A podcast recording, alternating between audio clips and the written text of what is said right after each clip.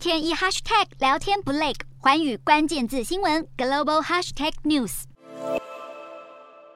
美国电动车商特斯拉股票二十四号盘后一拆三，二十五号开盘以分拆后的价格交易，而按照二十三号的收盘价计算，分拆后的每股约两百九十六美元。特斯拉股东会四号投票通过股票分拆，十七号为止登记在册的股东每股将额外获得两股的股息。科技世界在苹果、贾伯斯后最能称得上教主地位的，那真的是非马斯克莫属。而最狂热的特斯拉和马斯克粉丝，应该就在南韩。特斯拉拥有许多南韩的散户。一情间，他们更是蜂拥的投资特斯拉，总持股量增加了超过一百倍，价值更是来到了一百五十亿美元，相当于新台币四千五百二十七亿元，媲美甲骨文创办人艾里森，还有美国基金管理公司普莱斯的持股数，成为了特斯拉的关键股东。而且，南韩的投资人几乎是把特斯拉当成偶像，甚至还替自己取名 Teslams，将 Tesla 还有 Islam 结合，象征坚定的信仰。不仅如此，很多人更是倾家荡产的投资特斯拉。有一名特斯拉的信仰者，在二零一九年卖出首尔的房子，一家人搬进了一套出租的公寓，